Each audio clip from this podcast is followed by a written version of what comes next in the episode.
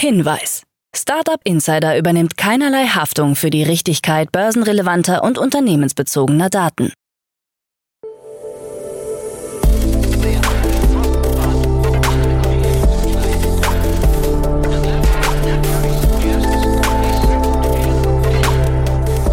Startup Insider Daily. Morgen Update. Einen wunderschönen guten Morgen und herzlich willkommen zu Startup Insider Daily in der Morgenausgabe am Freitag, den 14. April 2023. Ich bin Kira Burs und vor mir sitzt meine wundervolle Kollegin Nina Weidenauer. Guten Morgen. Und wir freuen uns, mit euch in den Tag zu starten mit diesen News des Tages. Startup-Finanzierung in Europa eingebrochen. Klarna startet Preisvergleich in Deutschland, Personio mit mehr Umsatz und mehr Verlust und ESA bricht Raketenstart kurzfristig ab. Tagesprogramm. Ja, das sind die News des Tages. Bevor wir näher auf die Themen eingehen, lasst uns kurz einen Blick auf das heutige Tagesprogramm bei Startup Insider werfen. Nach dieser Morgenausgabe geht es weiter, wie immer, mit der Rubrik Investments und Exits, wo wir Tina Dreimann, Co-Founder von Better Ventures, als Expertin zu Gast haben. Sie und Jan sprechen über drei spannende Finanzierungsrunden. Um 13 Uhr geht es dann weiter mit einem Interview mit dem Startup Paloa. Und um 16 Uhr gibt es eine neue Folge der Rubrik To Infinity and Beyond, unser Podcast rund um Krypto, Blockchain, Blockchain, NFT und Web 3.0. Dazu aber später mehr nach den Nachrichten gelesen von Anna Dressel. Startup Insider Daily. Nachrichten. Startup-Finanzierung in Europa eingebrochen. Europäische Startups mussten in der zweiten Jahreshälfte 2022 einen herben Rückschlag hinnehmen. Laut dem EY Startup Barometer Europa brach das Finanzierungsvolumen um 39 Prozent auf gut 28 Milliarden Euro ein.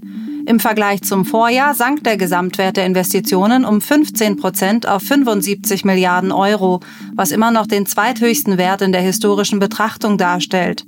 Auch in Österreich war ein Rückgang der Investitionen zu verzeichnen. Im Vergleich zum bisherigen Rekordjahr 2021 sank der Gesamtwert der Investitionen um 18 Prozent.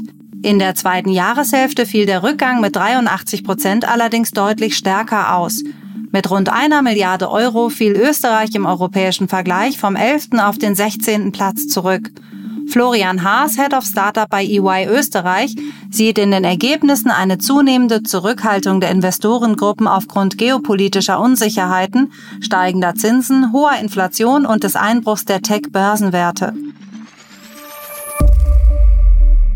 Klarna startet Preisvergleich in Deutschland.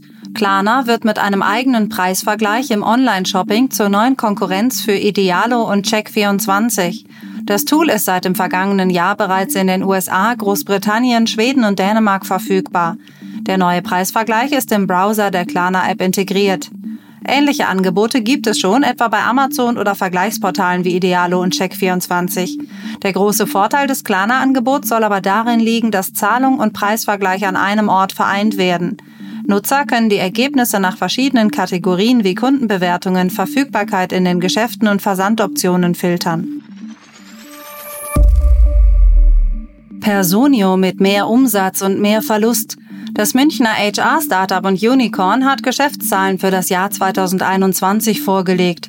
Demnach sind Umsätze und Verlust stark gestiegen. Im Gesamtjahr wurden Umsatzerlöse von rund 50,7 Millionen Euro verzeichnet, was einem Plus von 137 Prozent entspricht. Dem steht ein Verlust in Höhe von rund 112 Millionen Euro gegenüber. Ein Jahr zuvor waren es noch 33 Millionen Euro. Insgesamt gab das Startup 101 Millionen Euro für Personal aus, dreimal so viel wie im Vorjahr. Dazu Personio in seinem Bericht, dies resultiert im Wesentlichen aus Rückläufen von virtuellen Anteilsoptionen aus dem Mitarbeiterbeteiligungsprogramm im Rahmen der Finanzierungsrunden Series D und Series E sowie dem starken Anstieg der Mitarbeitendenanzahl. Nach eigenen Angaben hat Personio mehr als 8000 Firmenkunden.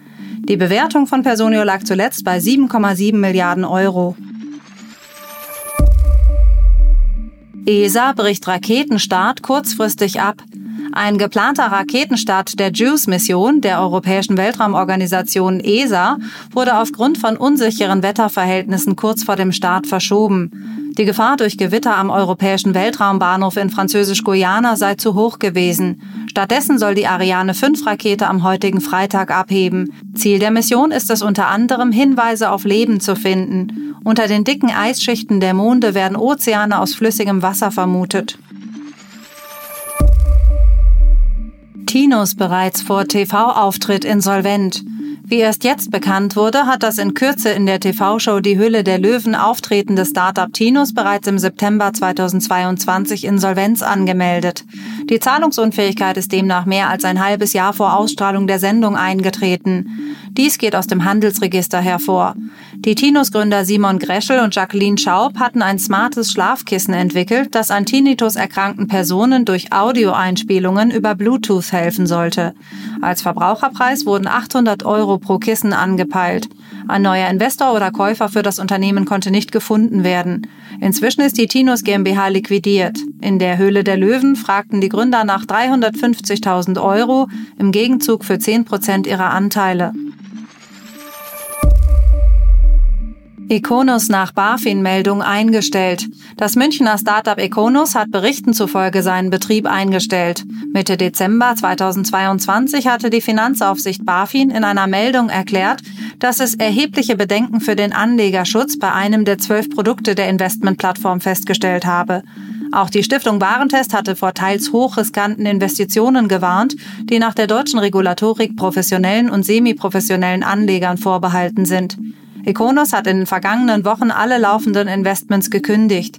Das von ihnen abgeschlossene Solar-, Batteriespeicher- und Windkraftinvestment in Australien wird vorzeitig beendet und aus dem aktiven Management der Econos-Gruppe genommen. Auf Nachfrage bestätigt Econos den Schritt.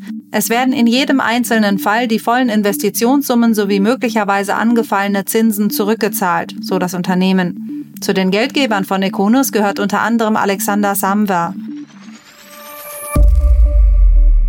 EU-Kommission mit Bedenken zu VMware-Übernahme. Die Europäische Kommission hat Bedenken gegen die geplante Übernahme von VMware durch Broadcom geäußert.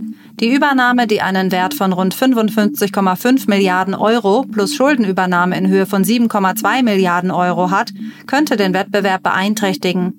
Broadcom ist nun aufgerufen, Stellung zu dem Thema zu beziehen.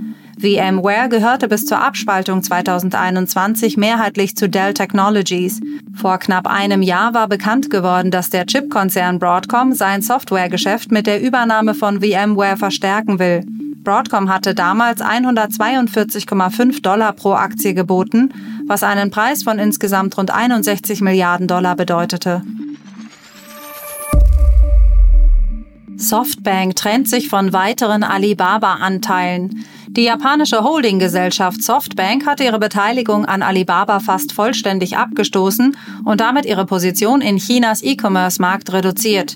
Softbank hat in diesem Jahr insgesamt 7,2 Milliarden US-Dollar durch den Verkauf von Aktien von Alibaba eingenommen. Bereits im vergangenen Jahr hatte Softbank Alibaba-Aktien im Wert von 29 Milliarden US-Dollar abgestoßen. Die Beteiligung ist seit September 2022 von 14 auf jetzt nur noch 3,8 Prozent gesunken. Die Transaktionen spiegelten laut der Zeitung Financial Times den Wechsel zu einem defensiven Modus wider, um einem unsichereren Geschäftsumfeld zu begegnen, zitierte das Blatt Softbank. Alibaba hatte zuletzt bekannt gegeben, sich in sechs Unternehmen aufzuspalten. FTX-Anwälte prüfen Wiedereröffnung. Anwälte der kollabierten Krypto-Plattform FTX prüfen eine Wiedereröffnung als Teil des Restrukturierungsplans. Kunden hätten zudem die Option, einen Teil ihres Erlöses als eine Art Interesse an der Börse zu erhalten, so der zuständige Anwalt Andy Dieterich. Der Plan würde allerdings erhebliches Kapital erfordern, wie Dieterich bei der FTX-Gerichtsverhandlung erklärt. Im Zuge der Berichte um einen möglichen Neustart kletterte der FTX-Token innerhalb von 24 Stunden um fast 90 Prozent auf 2,47 US-Dollar. Nach dem Kollaps der Kryptobörse sank der Wert des Tokens um 85 Prozent. Der Prozess gegen den Gründer Sam Bankman-Fried ist für Oktober terminiert. Wann Gläubiger mit einer Entschädigung rechnen können, bleibt abzuwarten.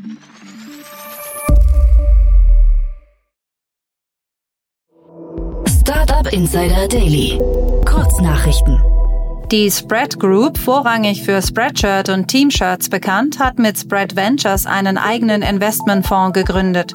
Die Mittel sollen verwendet werden, um Fashion-Tech-Startups in der Pre-Seed- und Seed-Phase zu unterstützen. Als erstes Unternehmen erhält das Berliner Startup Size eine sechsstellige Summe. Das Unternehmen möchte mit Hilfe von einer KI-Lösung zur Reduzierung von Retouren beitragen.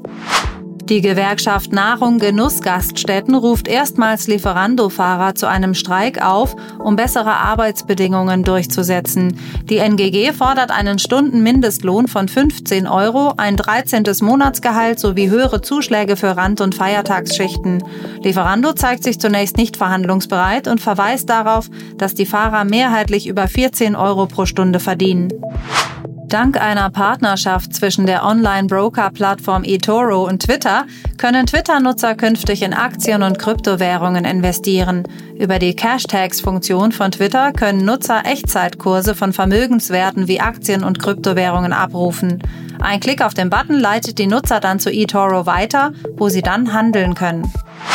Die Polizei hat fünf Hauptverdächtige wegen Online-Anlagebetrugs festgenommen. Die Betrüger haben weltweit mehr als 33.000 Opfer und einen Schaden von mehr als 89 Millionen Euro verursacht, größtenteils aus Deutschland. Die Betrüger hatten auf verschiedenen Internetplattformen vermeintliche Geschäfte mit Finanztransaktionen angeboten und gefälschte Artikel über Promis genutzt, um Opfer anzulocken. Dabei wurde ihnen ein schneller und hoher Gewinn versprochen. Das waren die Startup Insider Daily Nachrichten von Freitag, dem 14. April 2023. Startup Insider Daily Nachrichten. Die tägliche Auswahl an Neuigkeiten aus der Technologie- und Startup-Szene. Das waren die Nachrichten des Tages, moderiert von Anna. Vielen Dank. Und jetzt zu unserem Tagesprogramm für heute. In der nächsten Folge kommt, wie angekündigt, die Rubrik Investments und Exits. Dort begrüßen wir heute Tina Dreimann, Co-Founder von Better Ventures. Und Tina und Jan sprechen heute über die Finanzierungsrunden von Hometree, Xilva und Allotrope Energy. Und Hometree hat 46 Millionen US-Dollar in einer Series B Finanzierungsrunde eingesammelt und noch das Startup Be Warm übernommen. Silver hingegen hat in einer Pre-Seed-Runde 1,8 Millionen US-Dollar für die Entwicklung einer Plattform zur Bewertung von Forstprojekten gesammelt. Das dritte Startup Allotrope Energy hat 6,7 Millionen US-Dollar in einer Finanzierungsrunde erhalten, um seine Hochgeschwindigkeits-Kohlenstofftechnologie weiterzuentwickeln. Spannende Analysen dazu gibt's dann gleich in der nächsten Podcast-Folge. Ja, in der Mittagsfolge sprechen wir dann mit Malte Kosup, CEO und Co-Founder von Paloa. Das Berliner Startup hat eine SaaS-Plattform für Conversational AI entwickelt. Die Softwarelösung ermöglicht Unternehmen, automatisierte Dialoge zu führen und in einer Series A hat das Startup nun 20 Millionen Euro eingesammelt. Mehr Infos zu dem Startup und zu der Finanzierungsrunde gibt es dann um 13 Uhr. Und in unserer Nachmittagsfolge geht's weiter mit einer neuen Folge in der Rubrik To Infinity and Beyond. Daniel Höpfner, Kerstin Eismann und Jan Thomas sprechen heute über die Neuigkeiten der letzten Woche in der Blockchain, Web 3.0, Krypto und NFT-Welt. Was werden die denn besprechen, Nina? Ja, heute gibt es unter anderem ein Update zu FTX, dem Ethereum Shanghai Upgrade und Ralf Lauren akzeptiert nun jetzt auch Kryptowährung. Hört hier auf jeden Fall rein und geht dann mit geballtem Wissen ins Wochenende. Ja, und das war es jetzt auch schon von mir, Kira Burs und meiner wundervollen Kollegin Nina Weidenauer. Und wir wünschen euch einen schönen Start in den Tag und natürlich ein wunderschönes Wochenende. Wir hören uns dann spätestens am Montag wieder. Tschüssi.